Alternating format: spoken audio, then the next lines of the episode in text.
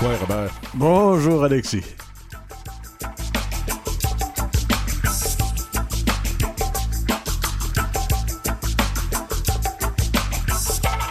En deuxième partie, on va parler de radio. On va parler beaucoup de radio aujourd'hui. On va parler des 50 ans de CBC North, une, euh, une station de radio euh, affiliée à la, à la société d'État, bien sûr, très importante pour les communautés. Très qui- active. Très actives, qui font vraiment du beau travail. Donc, on va recevoir Sophie-Claude Miller, une crie, justement, justement, qui travaille là-bas. En première partie d'émission, on va aussi parler de radio, mais de radio communautaire dans les communautés du réseau de la SOCAM qui fête son 40e anniversaire. Mais avant de ça, on est en semaine de relâche. Ouais, oui, on est en semaine de relâche. il y, a- il y a deux gentilles euh, personnes là, à régie. Ils s'appellent Nibi et Benny Wasson. Benny sont, Wasson, ouais. qui sont tes- deux de tes trois filles. C'est ça. Les, deux filles, grandes. vous allez venir en studio, venez ici, on a affaire à vous. Venez faire un tour, ouvrez la porte. Voilà. Entrez. Entrez, entrez, entrez. Alors, toi, ton nom c'est? Dis ça dans le micro, là. Mon nom c'est Bémi. OK. Benny Wasson. Benny Wasson. Et toi, approche le micro, toi aussi. Mon nom c'est Nibi. OK. Moi, j'ai une seule question pour vous, les filles. On va commencer par toi, OK? Oui. Par- par- Cool. Alexis, comme père, c'est intéressant? Euh, ça, ça dépend des trucs. Ah bon? Donne-moi donc des détails. Euh, il, il nous laisse choisir le choix de musique. Oui, même si même si computer- Je leur laisse écouter leur K-pop, même si j'aime pas ça. Donc, vous n'avez pas tout à fait les mêmes goûts musicaux parfois. Non, non. Qu'est-ce que tu aimerais qu'ils changent pour être plus agréable? Euh, Qu'arrête de, de copier mal le truc euh, de, de, K- de K-pop. À cause que je chante de la K-pop, puis ils aiment pas ça. Ah, OK. Alors, on va demander à ta sœur, ce qu'elle en pense. Alors, qu'est-ce que tu en penses de ce père-là, Alexis? Ouais, tu le regardes longuement. Prends ton temps, prends ton temps. Euh, ben, quelquefois, j'aurais aimé qu'il se sépare pas de ma mère, là. Oui, ça, c'est- c'est c'est courant. Ben oui, on comprend ça. là, ça va. Mais est-ce que c'est un père agréable? Ben oui, là. Il n'est pas trop, trop difficile, Non. trop sévère? Non, ça, ça Pas va. assez, je pense. Pas assez? Ah. Est-ce que tu te, sens, tu te sens gâté un peu par ce père-là? Oui. Ça va. Oui. Chanceuse. bon, ben écoute, les filles, vous allez retourner à la régie. Vous Allez, allez faire l'émission, on ne sait jamais. Peut-être que vous suivrez les traces de papa un jour pour faire de la radio, du droit, tout ça. Merci beaucoup, hein?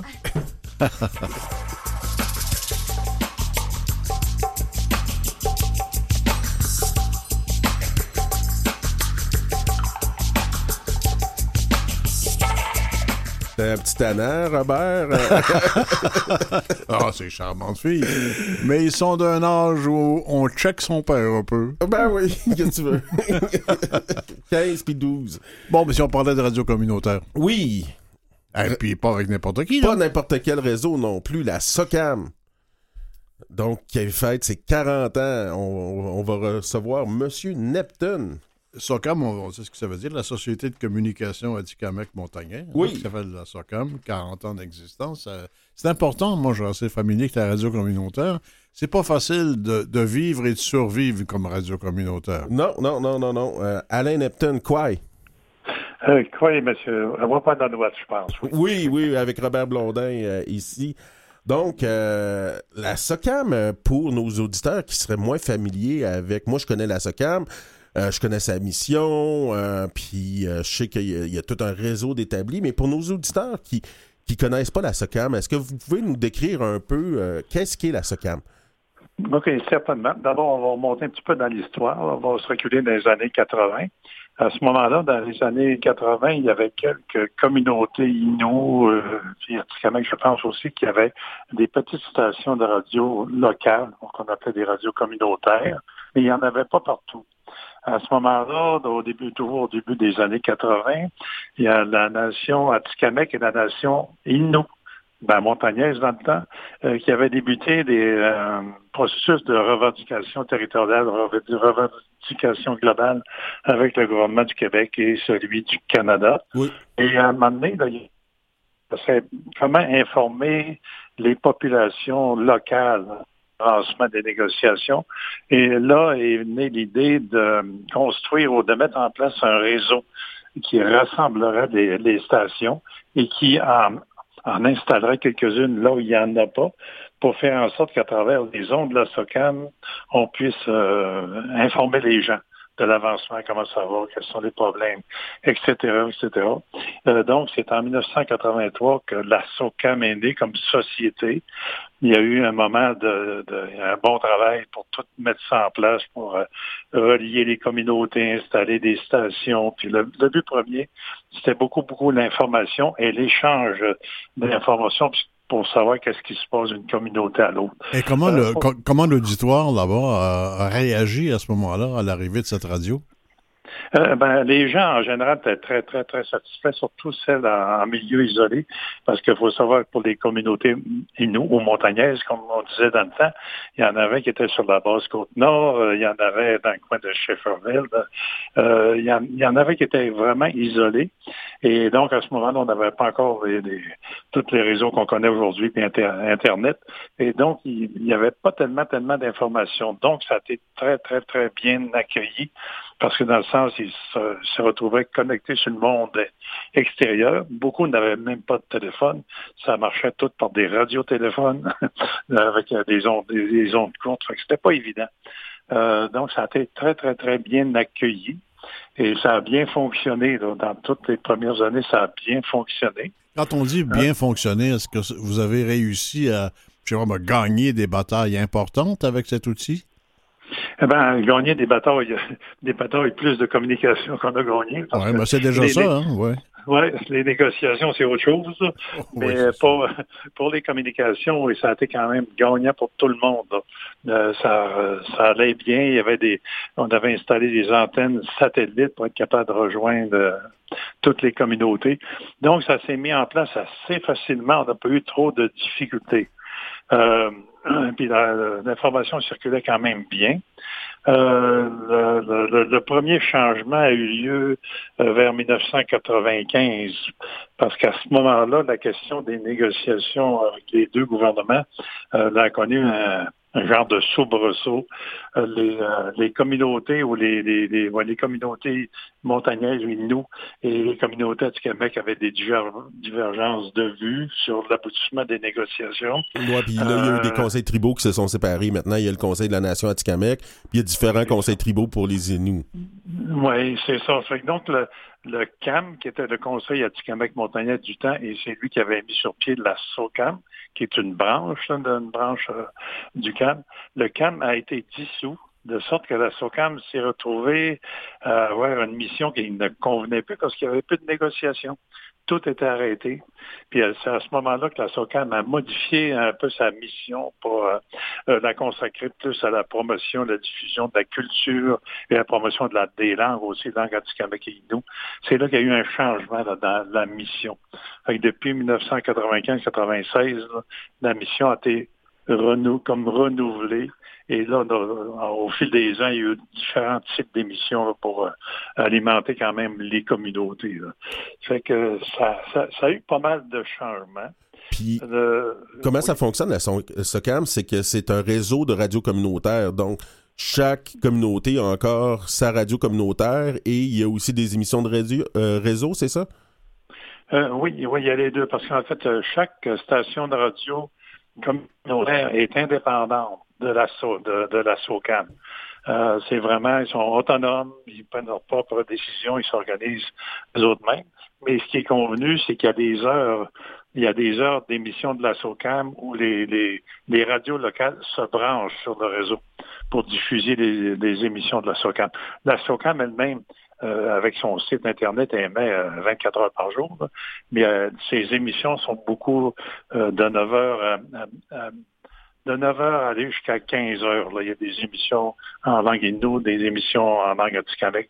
C'est ces émissions-là. Après, c'est plus euh, euh, de la musique ou des, petites nouvelles ou des actualités qui se passent, mais c'est 24 heures par jour. Donc, chaque station se branche, euh, comme les communautés atikamekw, les stations atikamekw se branchent à l'heure où passent les émissions en langue atikamekw Et les communautés Innu, c'est la même chose.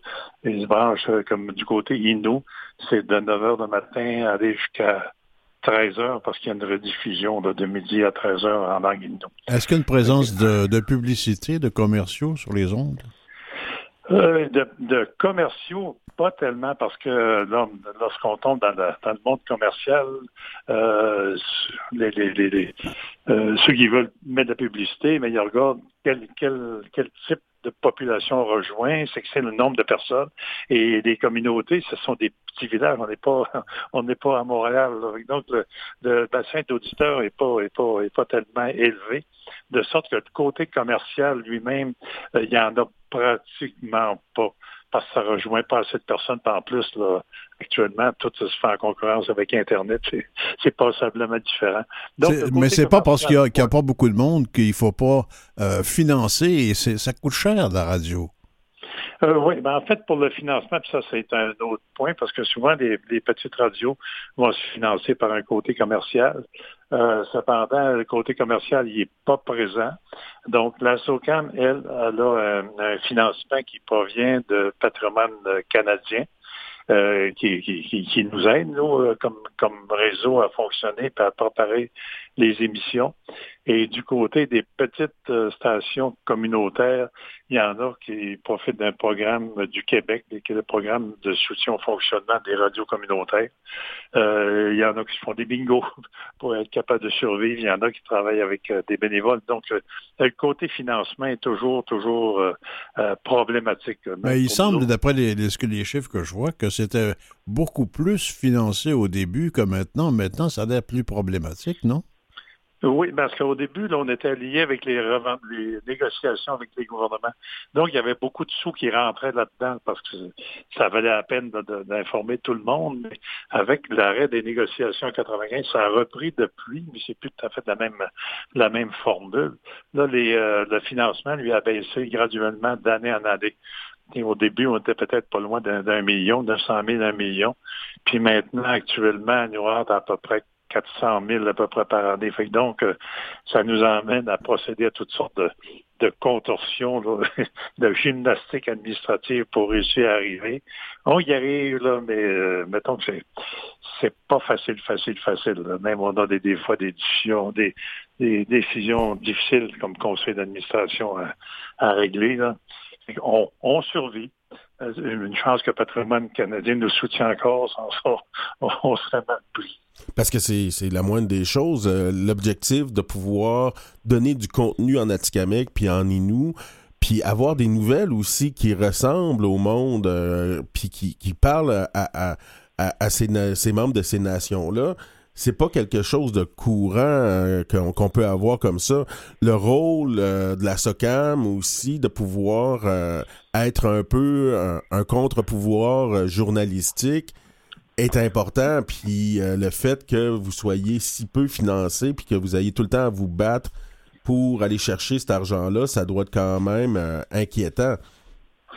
Euh, ben, c'est sûr que c'est toujours inquiétant parce que d'année en année, on se demande toujours si ça va continuer, s'il va y avoir d'autres financements. vous savez, il y a des élections fédérales, à un moment donné, on se demande, bon, qu'est-ce qui va se passer, est-ce que ça va être réduit ou pas? Mais donc, on n'a pas de financement, je dirais, assuré. Euh, celui de patrimoine vient assez régulièrement, c'est pas si mal, mais euh, il y a toujours un petit mouvement d'inquiétude lorsqu'on arrive à la fin de l'année. Hein, on parle d'un contre-pouvoir. Oui, c'est peut-être un contre-pouvoir, mais nous autres, c'est la, qualité de la, SOCAM, c'est plus la qualité de l'information parce que on, l'information courante, qu'on soit en français ou en anglais, on, la retraduit en langue inou ou en langue atikamekw. Et là, à ce moment-là, on prend des formules ou des expressions qui démystifient ou qui vulgarisent l'information qui sort dans, les, dans les, grands médias, dans les télévisions. Mais la SOCAM traite de sujets aussi qui ne sont pas traités par les autres médias à grâce à vos euh, journalistes. Oui, ben c'est ça. On parle d'éléments culturels, on en traite quand même beaucoup. On essaie de maintenir, euh, continuer que les légendes, que les, jeunes qui poussent soient au courant des légendes euh, ou des éléments de la vie courante, comment ça se passe en forêt. Hein. Les éléments historiques, ça, on maintient toujours ça. C'est ça la promotion, la diffusion de la culture. On est quand même beaucoup, beaucoup axé là-dessus. Est-ce que vous recrutez, est-ce que vous recrutez facilement le personnel? Ça, par exemple, pas du tout. C'est euh, tout qu'un défi euh, parce que d'abord, il euh, faut trouver quelqu'un qui parle la langue bien aussi, parce que la langue, un peu comme toutes les langues, avec les moyens de communication modernes, on dirait que les langues se modifient en cours de route. Euh, même en français, c'est pareil. Au lieu de dire un ordinateur, on dit un ordi maintenant. Fait que dans les langues inno, dans les langues c'est un peu la même chose. Tout est en train d'évoluer. Fait qu'il faut se trouver quelqu'un qui parle quand même une langue convenable euh, ou euh, assez bien. Ça, c'est une première chose. Deuxième chose, c'est qu'il veuille aussi prendre le micro. Et ça, c'est pas donné à tout le monde. Il y en a qui vont parler de la langue, mais ils vont dire, ah, moi, parler devant un micro, moi, là, c'est pas moi, c'est pas mon affaire. Donc, on a beaucoup, beaucoup, quand même, de difficultés euh, de ce côté-là à recruter des gens. Et en plus, euh, à cause du financement, on n'est pas en mesure non plus de compétitionner beaucoup, d'offrir des salaires euh, intéressants.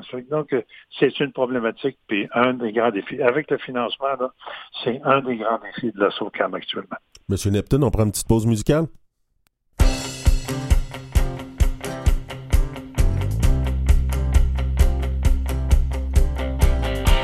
We the moon, to move.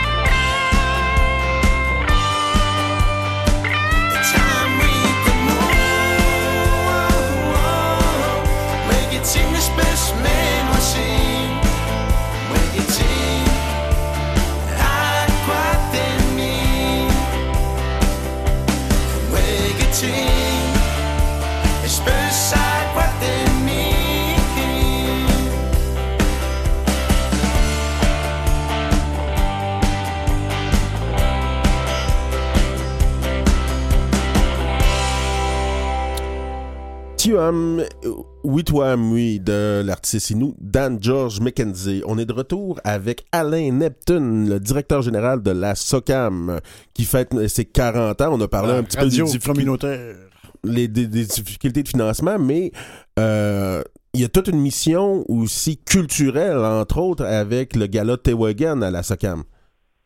Euh, oui, oui, c'est un euh, c'est un événement qu'on avait qui avait été institué en 2010-2011 une première fois, qui a été repris par la suite à quelques reprises.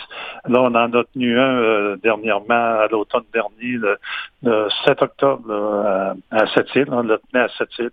C'est un événement qui à toutes les deux ans environ puis qui remettait comme des prix, euh, il y a des différentes catégories, un peu comme euh, euh, comme tous les grands galas de musicaux qui, qui se font. Là. On, remettait des prix à des artistes qui sont en émergence, des nouveaux artistes ou même des anciens. Donc, c'est un événement qui se tenait tous les deux ans. là, c'est sûr, avec la pandémie, on a connu un petit blocage. Ça s'est refait. Euh, c'est un peu en marge euh, de, la mission de la SOCAM. Euh, habituellement, on fait plus des émissions de radiodiffusion. Donc, l'organisation de ce type de gala, c'est un petit peu en parallèle à notre mission. C'est pas, c'est pas une contradiction comme telle, mais il y en a qui nous disaient, ben, vous devriez peut-être plus vous, vous concentrer sur le côté communication, puis laisser ça à d'autres. Donc, ça, ça fait partie des, des réflexions qu'on va avoir dans, les mois qui viennent. Puis justement, on est dedans la décennie internationale des langues autochtones. La mission de la SOCAM d'offrir du contenu en Atikamek et en Innu, d'offrir euh, des nouvelles en, en, en Atikamek puis en Innu Aimun, de faire en sorte que cette culture-là reste vivante. Est-ce qu'on pourrait pas se dire que les gouvernements devraient prendre ça en compte dans le financement la SOCAM? Ouais, ben, moi, je suis du même avis. J'ai déjà parlé des jeunes du Québec, le, Québec, il faudrait qu'il soit présent là-dedans. Euh, il est présent un peu, mais il euh, faudrait se trouver un moyen. Mais du côté fédéral, la même chose. Euh, du côté fédéral et du côté provincial, d'avoir des gens de programmes permanents pour que les radios, que les stations radio sachent d'avance qu'est-ce qu'ils peuvent avoir. Il faudrait travailler à mettre ça sur pied, cette partie-là. Euh, de, la part des gouvernements pour avoir de quoi de, de, fiable.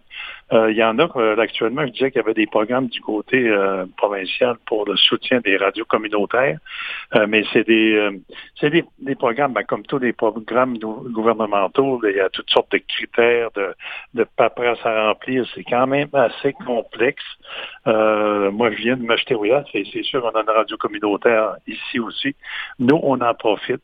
Euh, mais il faut mettre quand même du temps pour tout se préparer, préparer les demandes, euh, livrer euh, les, pas, des comptes rendus, mais... de la reddition de comptes, oui. Toute la, question de la reddition de comptes, de la préparation des rapports, des demandes, Pour avoir été bénévole un peu dans, dans des centres, des organismes communautaires, c'est beaucoup, beaucoup de ressources. Puis c'est jamais sûr à chaque année le financement, euh, comme des, des, gros organismes communautaires comme le Centre d'amitié autochtone de, de Val d'Or embauchent du monde à temps plein pour faire ça. Ah oui, oui. imaginez des petites radios communautaires qui sont en milieu éloigné, qui n'ont pas beaucoup de monde. Souvent, c'est des bénévoles qui vont embarquer là-dedans. C'est loin d'être évident pour eux autres. C'est pas facile, facile.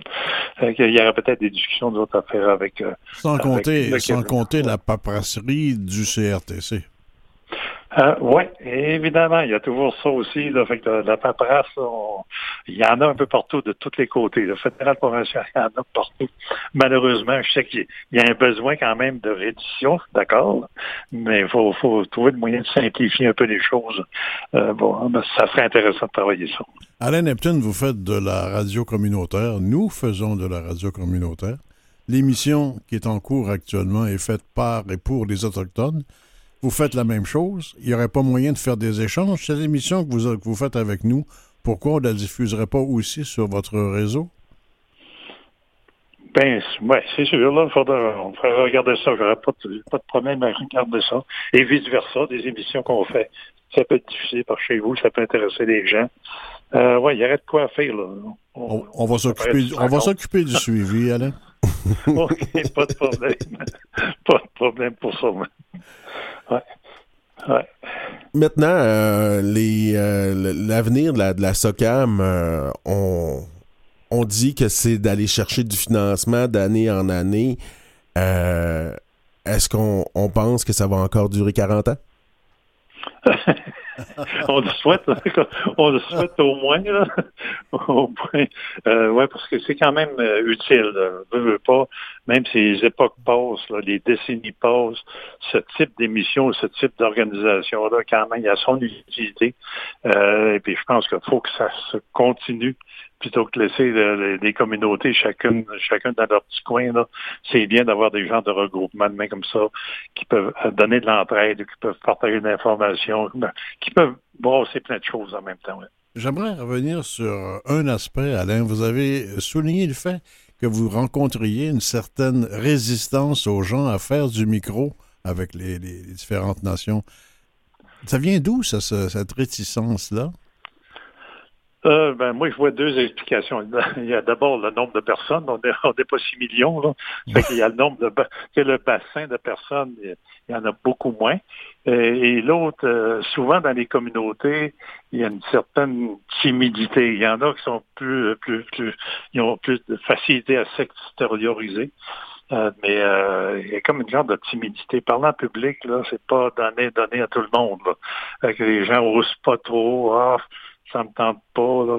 Fait qu'il y a de ça là-dedans, parce qu'on a essayé de recruter des gens pour euh, former de nouvelles cohortes. On a eu toutes les mesures du monde. On a, on a très, très peu d'applications. Euh, mais je... c'est peut-être ça la timidité. Euh, puis évidemment, en bout de piste, il y a du salaire au, travers de tout ça. Euh, euh, faire, faire des choses euh, salaire minimum, pas toujours intéressant. Fait que les gens sont attirés par d'autres. Mais je pense que c'est la difficulté de s'exprimer d'une façon publique, parce qu'une radio, c'est comme si tu parlais devant un groupe de personnes. Moi, j'ai pas trop de misère, je peux parler tout le temps. Avec des politiciens, je suis habitué de parler. Donc, moi, ça me dérange pas. Mais les gens, euh, en général, dans les communautés, ne sont pas très, très forts pour euh, euh, faire des grandes, des grandes affaires au public. Puis la radio, c'est un peu ça. ça, fait, partie de la game. Dans votre situation, comme vous avez de la misère à, avoir une base salariale peut-être comme plus intéressante pour certains, vous devez être souvent en plus en, situation où vous formez des gens qui vont s'en aller ailleurs après. Euh, oui, ça peut arriver où il y a des gens qui vont s'inscrire euh, euh, dans une formation et là, c'est sûr qu'ils vont être plus attirés vers des grands réseaux par la suite plutôt que venir vers nous. il, y a, y a ça où des fois, nous autres, on a des gens qui ont travaillé avec nous autres un bout de temps, mais là, ils sont trouvés un emploi plus rémunérateurs ailleurs et on les perd. Ou des fois, c'est pour d'autres raisons. Ils veulent euh, changer de coin, ils veulent sortir de la ville parce que la SOCAM est quand même euh, basée à Québec, à Wendake.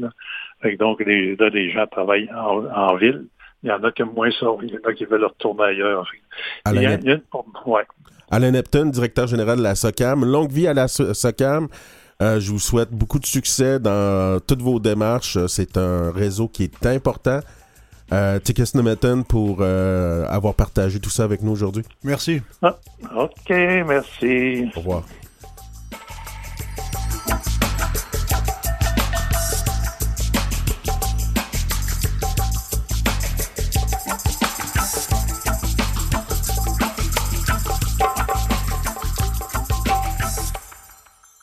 Vous écoutez Coué Bonjour avec Robert Blondin et Alexis Wawanolwat. Bon, la prochaine invitée, il va falloir que je fasse attention pour pas l'appeler Soclo en ondes parce que c'est une amie.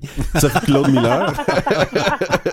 Comme 62,4% de nos invités, ce sont tous ses amis ou ses cousins ou ses cousines.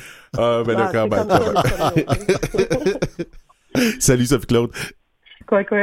on s'est connus un peu, comment vas-tu? Ça va bien, merci Robert et toi? Ben, ça va bien. Je continue à vieillir, tandis que toi, tu rajeuni, d'après ce que je vois. Ah, ben c'est donc bien gentil. Ben, en plus, c'est en bonne compagnie avec Alexis. Je suis vraiment contente que ce soit Une excellente compagnie. J'adore cet homme. Ah oui, ben, il faut dire que Sophie Claude était là au début de l'émission. Euh, le même eu. Euh, le, nom du programme, euh, c'était. On ne ben, va pas te le dire. Hein? on, avait développé ça ensemble euh, lors d'une rencontre avec Robert. On, était venu avec l'idée de, Bonjour quoi, puis euh, je suis contente que ça ait resté. Parfait. Mais comme tu n'es pas avec nous, tu es où maintenant? Ben, je suis toujours, euh, dans le fond, la, raison pourquoi j'avais dû euh, quitter le avant de pouvoir commencer, c'était vraiment parce que j'avais accepté un poste en gestion à CBC North euh, pour le Québec, donc pour l'unité CRI de CBC North, donc je suis toujours là. tu peux-tu nous parler justement un peu de, de CBC North qui fête ses 50 ans? Oui, euh, écoutez, c'est vraiment phénoménal. Euh, c'est avec beaucoup de fierté que, que, cette année, on, célèbre notre cinquantième. Donc, on, a commencé tout d'abord avec euh, la, radio. ça avait débuté avec un accord avec les Apikamek, les Inuits et les Cris. Et donc, ça avait commencé comme ça, CBC North. Et, puis, à la suite, dans le fond, les Inuits ont eu leur, leur propre département, si on peut dire. Les Atikamekw se sont joints à la SOCAM, la Société De communication, euh, Société communication Québec montagnarde, pardon. Et euh, donc, nous, ensuite, on a poursuivi en ayant vraiment l'unité CRI de CBC Nord Québec. Et euh, donc, on, fait toujours deux émissions de radio en langue CRI toujours. Et on a aussi une émission de télévision en langue CRI avec des sous-titres en anglais aussi pour que ce soit accessible à tout le monde. Puis, um, cette, mission-là de, diffuser le cri, CBC North, euh, est-ce que ça existe juste au Québec? Tu dis c'est CBC North Québec. CBC North existe aussi dans d'autres territoires ou dans d'autres endroits au Canada? Oui, c'est ça exactement. Dans le fond, euh, euh, au plus au, au, Nunavik, on, va avoir CBC North qui va être vraiment plus géré. Tous les, gens qui sont plus dans, le, cercle polaire, si on peut dire, donc dans Yellowknife, nos collègues au Yukon, au territoire du Nord-Ouest, euh, et puis le, au, Nunavik, en fait, là, euh, ça, ça va être vraiment ce qu'on appelle CBC North. Il y a pas, c'est vraiment nous qui est très, très spécifique euh, avec l'unité cri de CBC North Québec. En fait, c'est qu'il y a quelques années, c'était géré depuis Yellowknife, euh, l'unité CRI de CBC North. Et puis, euh, ils ont réalisé qu'une approche un peu plus euh, spécifiquement culturelle, plus appropriée, allait être plus bénéfique pour l'équipe. Donc, c'est pour ça aussi que j'avais été engagée comme, comme gestionnaire CRI de l'unité CRI, ce qui fait plein de bon sens. Donc, c'est important pour nous de, de faire rayonner notre langue, mais aussi de de, faire rayonner la, culture et la langue et que ce soit accessible dans les communautés. Euh, puis bien sûr, maintenant avec la technologie, c'est disponible aussi euh, en ligne ou via nos, applis là, comme l'appli euh, CBC Listen, etc. Sophie Claude, moi qui est un vieux de la vieille, ça fait très longtemps, ça fait des décennies, pardon, que je vois CBC North être d'un dynamisme absolument incroyable. D'où ça vient ce dynamisme-là? Mais je pense que c'est vraiment une passion, le, le, le, le, storytelling, comme on dit en, bon anglais, mais on, le fait de raconter des histoires, ça fait vraiment partie de notre culture.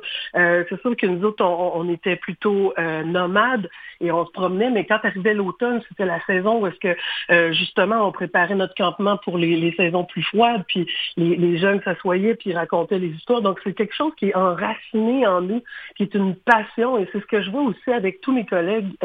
Euh, euh, tant dans le CBC plus large, mais plus spécifiquement avec ça qui je travaille euh, quotidiennement dans l'unité CRI, où raconter les histoires qui sont importantes pour tout le monde, c'est une réelle passion. Euh, l'équipe, vraiment, quand on, fait juste une rencontre d'équipe pour parler de sujet, les gens, les, membres de mon équipe ont les yeux qui pétillent, ils disent bon là je vais parler à telle personne, j'espère parler de telle personne.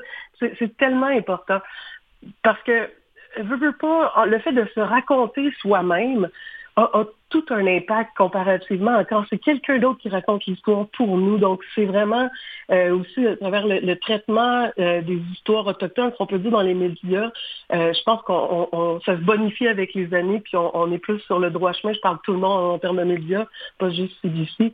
Et, et puis, cette ouverture-là, euh, elle est importante et puis je pense vraiment que c'est, ça fait partie de nos valeurs, de notre culture, puis de, de fait, le fait d'être en contact avec tout le monde, d'échanger, de, faire rayonner la langue et la culture, c'est vraiment une passion. Puis le, fait aussi que, tu sais, je mène une survivante de pensionnat dans mon équipe. Moi-même, je suis une survivante intergénérationnelle. Mon père est en en pensionnat et, a malheureusement subi plusieurs sévices lorsqu'il essayait de, de conserver sa langue ou tout même de la parler en pensionnat. Donc, pour moi, euh, ça vient toucher quelque chose au fond de mon âme de travailler avec cette équipe-là, où est-ce que justement mon père s'est fait a eu plein de services physiques parce qu'il osait parler sa langue, vouloir conserver sa langue. Et là, j'aide une équipe à, faire rayonner la langue et, la culture. Donc, je pense que c'est quelque chose qui, comme, tout comme pour moi, touche les membres de mon équipe.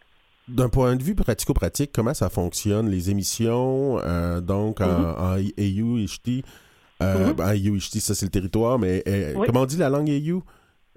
Euh, EU Inoimun. EU Inoimun. Bon, euh, mm-hmm. les, les, les, les les euh, émissions dans cette langue-là sont diffusées sur l'antenne principale de CBC euh, oui, ben, à certaines heures?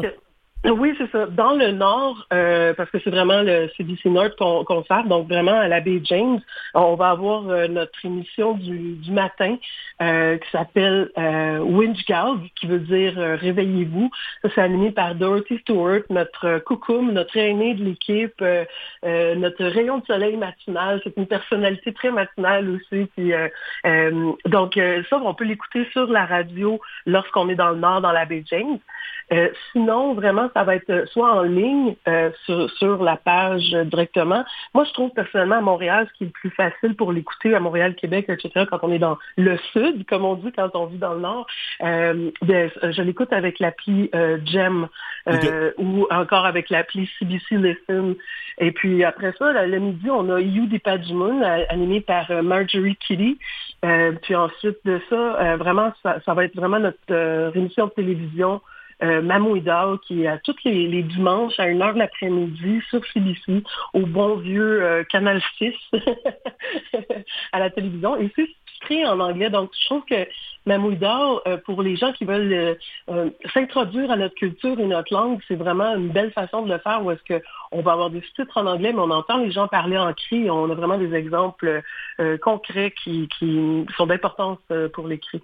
Est-ce que tu peux m'expliquer ça? Pourquoi CBC fait tant de travail, et si actif que ça euh, relativement à la diffusion des nouvelles autochtones? On le voit avec CBC Native et tout ça. Espace mhm. Autochtone fait aussi quand même un, certain travail, un bon travail. Il y a des nouvelles, il y a des bons journalistes. Mais euh, est-ce que c'est qu'on a pris du retard euh, à Radio-Canada comparativement à CBC pour être aussi innovant puis laisser de la place aux Autochtones pour parler des réalités autochtones? C'est sûr que euh, on, est vraiment tous une, grande équipe CBC Radio-Canada. Et euh, je crois vraiment que les, le côté francophone, pour avoir déjà été stagiaire avec Espace Autochtone, euh, euh, c'est sûr qu'ils ont des bons journalistes, etc. Mais l'emphase, là, comme euh, pour au niveau du, du euh, chef de pupitre ou même la, la, majorité de l'équipe est plutôt non autochtone. Ça, c'est une décision de, de, de, la gestion spécifique de cette équipe-là. et CBC, ça s'appelle ben, encore du colonialisme, hein? Euh, oui, on pourrait, on pourrait dire ça et ce serait une critique tout à fait acceptable, tout à fait, Robert. Et, et pour euh, les, cris, ben c'est sûr que pour mon équipe, euh, la question se pose pas très longtemps. Euh, on a des, des, des, membres de notre équipe qui, qui, ne sont pas cris, mais par contre, pour faire de la radio et la télévision, il faut bien sûr parler cris. Donc, les, les, membres de, de, mon équipe qui, sont, qui ne sont pas cris, même le technicien radio, ont accès à des cours d'initiation à la langue cri. Euh, ça, c'est quelque chose que j'ai instauré depuis les trois dernières années euh, avec laquelle j'ai joint cette équipe-là. Et pour moi, c'était important d'amener ça. Donc, euh, je pense que euh, pour revenir vraiment à la question que vous posiez au départ, euh, je pense qu'on travaille en parallèle et, moi, c'est sûr que je, tends la main souvent pour qu'on puisse améliorer les choses le, mieux possible pour mieux servir les Autochtones et les Canadiens parce que je pense que les, gens qui vivent ici, tant nouveaux arrivants que, que, ceux qui sont ici depuis plusieurs années, bénéficient à apprendre euh, pourquoi nos droits sont différents. On n'a pas nécessairement des privilèges, mais bien des droits différents parce qu'il y a des choses dans le passé qui, qui sont mal passées. Et puis, euh, je pense que c'est un début, mais c'est pas tout le monde qui, qui est au, même niveau qui est même à entendre les mêmes choses. Je pense que quand je regarde des, séries comme euh, Pour toi Flora du côté francophone, euh, je pense qu'il y a une certaine génération qui croyait même pas encore que les, pensionnats avaient eu tant de tort, mais avec, avaient fait causer tant de tort. Mais avec tous les événements des dernières années, avec euh, la, très fameuse visite du pape, etc., je pense qu'il y a des dialogues très importants qui se sont passés. Puis je reste quand même confiante face à l'avenir. Comment tu vois l'avenir de CBC North, Section Québec, puis de toute la réalité autochtone dans le monde des médias, Sophie Claude? Ben, personnellement, pour spécifiquement pour l'unité CRI, pour CBC North Québec, euh, je ne vois pas euh, la, la, fin de CBC Nord Québec et de l'unité CRI. Euh, j'ai vraiment l'impression que tant qu'on va avoir des locuteurs passionnés et qui sont prêts à, mettre l'épaule à la roue, on va, pouvoir continuer à fournir des, la programmation de qualité pour tous. mais en ce qui a trait à, à au, journalisme, disons, autochtone, ou aux, histoires autochtones dans les médias en général, euh, je crois qu'il y a une plus grande ouverture qu'avant. Mais par contre, je crois aussi qu'on doit avoir une ouverture sur la différence des autres. Donc, quand quelqu'un sort d'une communauté, tout frais sortir d'une communauté, ils n'auront peut-être pas la même élocution, la même facilité de, de, s'exprimer. Euh, ils regarderont peut-être pas les gens dans les yeux, ils serront pas peut-être pas la main aussi fort que, d'autres personnes. Et puis, il faut être, euh, je pense qu'il faut être ouvert à la différence pour pouvoir vraiment euh, avoir le plein potentiel de tous pour euh, finalement faire, un meilleur travail pour tout le monde. Quelles sont les émissions les plus populaires chez les auditeurs dont vous, dont tu parlais tout à l'heure? Donc, euh, c'est sûr qu'on a vraiment une clientèle particulière pour l'émission du matin. Euh, il y en a vraiment qui veulent écouter le coucou notre grand-mère, euh, l'aînée de l'équipe. J'ai entendu des commentaires. Oh, coucou, Dorothy, elle va être à la radio là, bientôt. allume la radio. J'ai déjà entendu ça. Et donc, elle a vraiment sa clientèle du matin. Puis aussi, ben, quand on se prépare le matin, on déjeune, on, on commence notre journée. C'est le fun d'avoir quelqu'un de réveiller, d'enthousiasme, qui nous raconte un peu les, nouvelles à venir pour la journée, puis elle va donner un petit peu des fois des, conditions routières, etc., qu'est-ce qui, est d'à propos? Euh, je pense aussi que l'émission du midi est aussi très, très populaire. Euh, c'est vraiment, c'est, une autre ambiance, et puis c'est un petit peu plus détendu, etc. Mais on, a, on a vraiment, on va, on va à travers l'actualité aussi. Puis notre émission télé, ça reste quand même un classique. Euh, moi, j'ai mon oncle euh, à, ma communauté qui, qui euh, malheureusement commence à être aveugle d'un œil. Et quand je, je, dis à mon cousin, tu diras à mon oncle qu'il y a un nouvel épisode de Mamoudal cette semaine, que c'est pas une reprise, euh, il met une alarme pour aller réveiller son, père s'il fait une sieste, il l'installe, etc. C'est quasi religieux. Après la messe, euh, il mange un repas, fait une petite sieste. Après ça, c'est Mamoudal, c'est l'émission de télé. Il y a une grande fierté de ça. Et moi, même quand j'étais plus jeune, je me souviens d'avoir regardé Mamouille d'or même avant de savoir que j'étais écrit, puis ça, m'intéressait beaucoup. Puis c'est, on, on se fait l'oreille un peu aussi à entendre une langue qui est complètement différente que, que des langues aux bases latines ou grecques. Hey, Claude, c'était super mhm. intéressant. Mm C'est ça, c'est le fun de faire une radio utile. Oui, ah oui, oui, c'est vraiment, c'est important. Puis de servir les gens dans la langue euh, autochtone, c'est d'autant plus important, pas juste parce qu'on est dans le mois des langues autochtones, mais ça, c'est important toujours, c'est un respect culturel. Ça permet aux gens de, se, voir puis de s'entendre. Euh. Exactement, exactement, parce que c'est bien de raconter les histoires des autres, mais quand on se raconte nous-mêmes, il y, a une petite couche de plus qui est là, il y a une petite étincelle de plus, puis je pense que le public peut bien sentir. Miigwech. Hey, Merci. Bye. Bye bye, merci.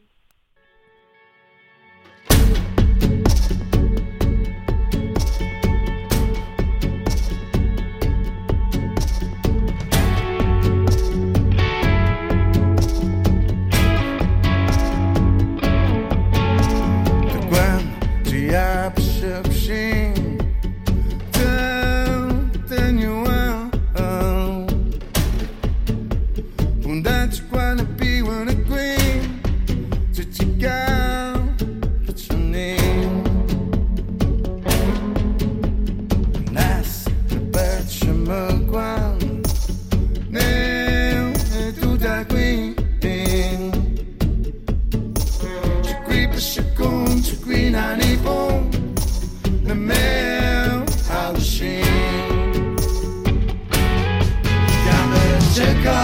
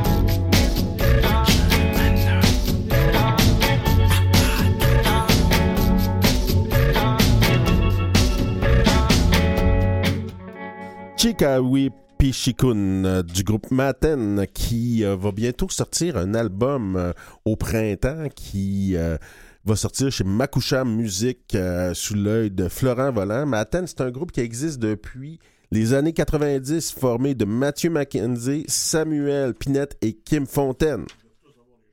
Oh. Ben ouais, mais ça fait longtemps qu'ils roulent. mais ils sont bons. Ils sont bons. c'est ça qui compte.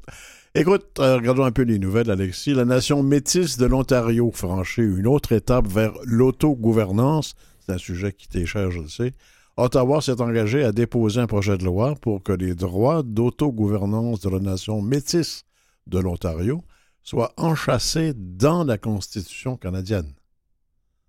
Oui, euh, donc cette autogouvernance-là qui est primordiale pour pouvoir se définir, pouvoir contrôler notre avenir.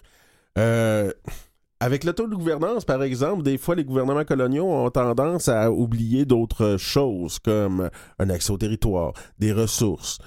Euh, donc, c'est une belle et bonne chose, mais euh, est-ce qu'il y a d'autres éléments qui sont importants pour être vraiment autonome qui viennent avec? C'est une autre question à se poser. C'est un, mot fourre-tout. Si on met pas trop de choses dedans, ça ne dérange pas grand monde. C'est ça. OK. Le procureur du Québec entend porter en Cour suprême du Canada la décision obligeant Québec à verser 768 000 à Mastoyache pour augmenter le financement de son service policier. Euh, le gouvernement du Québec qui refuse de reconnaître les capacités de taux gouvernance justement en matière de protection de la jeunesse. On l'a vu avec le renvoi à la Cour suprême, à la Cour d'appel, puis maintenant à la Cour suprême euh, sur euh, la, loi C92. Là, maintenant, on a le Tribunal canadien des droits de la personne qui vient dire que c'est discriminatoire la façon dont euh, nos services de police sont financés. Tu sais quoi la réponse du gouvernement du Québec? Non, je m'en doute. Bon, ben, s'ils veulent euh, une police pas trop chère, ils ont juste à, avoir la SQ. Oh! ça vaut ce que ça vaut?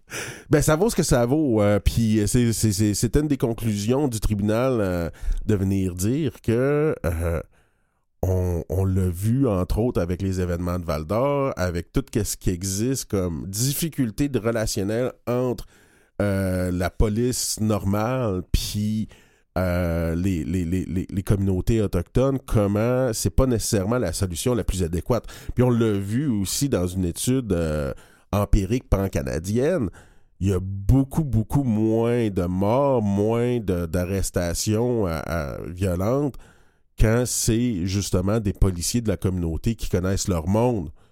Donc l'aspect communautaire euh, est, plus présent. Donc la SQ fait sûrement son possible dans beaucoup de communautés où elle a affaire. les, gens du cru connaissent les codes, les comportements, la morale d'une société. Puis même quand c'est pas nécessairement des, policiers de, cet endroit-là ou c'est des policiers non autochtones, ces, ces policiers-là sont euh, avec ce monde-là, vivent là souvent, puis vont finir par connaître euh, les gens puis avoir des habiletés relationnelles qui sont drôlement intéressantes. Au centre-ville de Montréal, une bonne nouvelle, hein? 22 personnes autochtones vivant en situation d'itinérance auront désormais accès à un logement permanent subventionné. Ça y est, ça a ouvert depuis quelques jours à peine. Bravo. Je sais pas si tu te rappelles, une de nos premières émissions, dans nos premières émissions, je parlais justement de ça, que à quel point c'est plus économique juste fournir une place pour vivre à ces personnes-là que de, on économise sur les soins de santé, on en économise en frais juridiques, en frais de, services de police. Donc, juste d'un point de vue économique, il y a des raisons de le faire. Puis là, si on rajoute euh, tous les éléments de dignité humaine, ben, moi, je pense que 22, c'est un bon début. J'espère que ça va aller plus loin. Les autres du grand rassemblement, il se prépare quelque chose, le grand rassemblement 2023, sont plongés au cœur des préparatifs à moins d'un mois du grand rassemblement qui doit réunir près de 200 participants autochtones et allochtones à Gatineau du 22 au 24 mars prochain. T'es sensibilisé à cet événement? Pas particulièrement, mais ce genre d'événement-là peut être très utile justement pour développer des, euh, Ah, des réseaux. C'est leur euh, thème, ils veulent, ils veulent parler de réconciliation économique, etc. Oui, oui, oui, ben c'est ça. Euh, on, a, on est dans un système toujours et encore capitaliste. Et euh, une des façons de faire pour des, les, les- les personnes de- de- des Premières Nations et les autres auto- autochtones, c'est justement de pouvoir développer une économie qui nous ressemble. Mais pour ça, il faut aussi être capable d'avoir des marchés. Et comment?